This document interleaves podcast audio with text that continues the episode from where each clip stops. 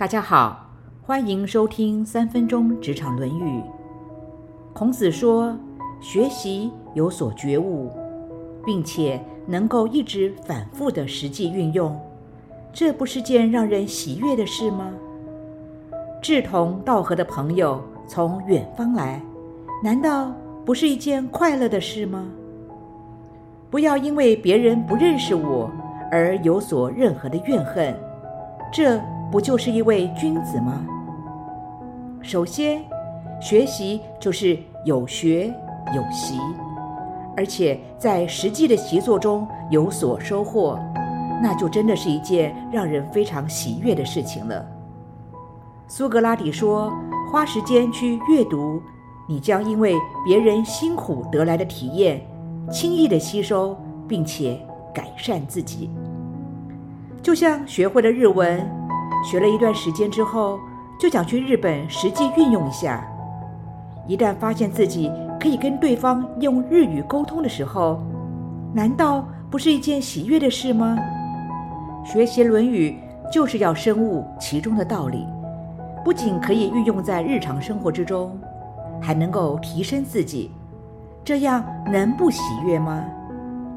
亚里士多德说：“每天反复做的事情，造就了我们。”优秀不是一种行为，而是一种习惯。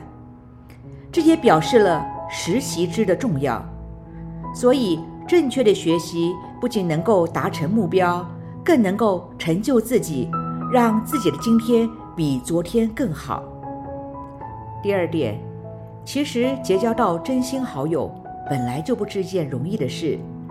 当志同道合的朋友从远方而来。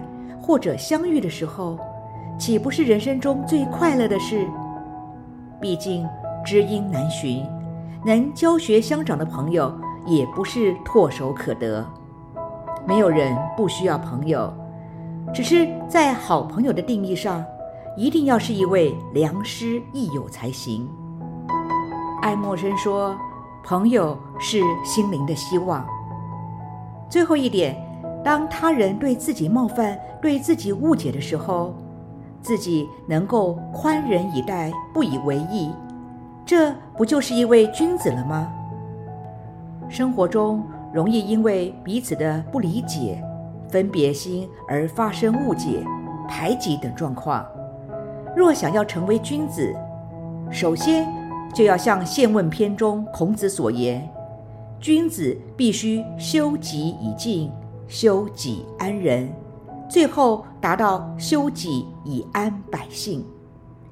也就是，当别人不认同自己的时候，我们的态度依旧坦荡荡，不仅不会有气，也不会把气往心里放，更不会把自己的情绪胡乱宣泄。能够这样做，就是一位君子了。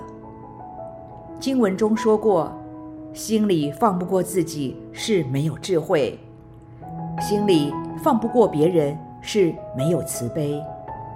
此外，名人也不要以为每一个人都该要认识你，也不可以因为别人不认识你而发出怨气。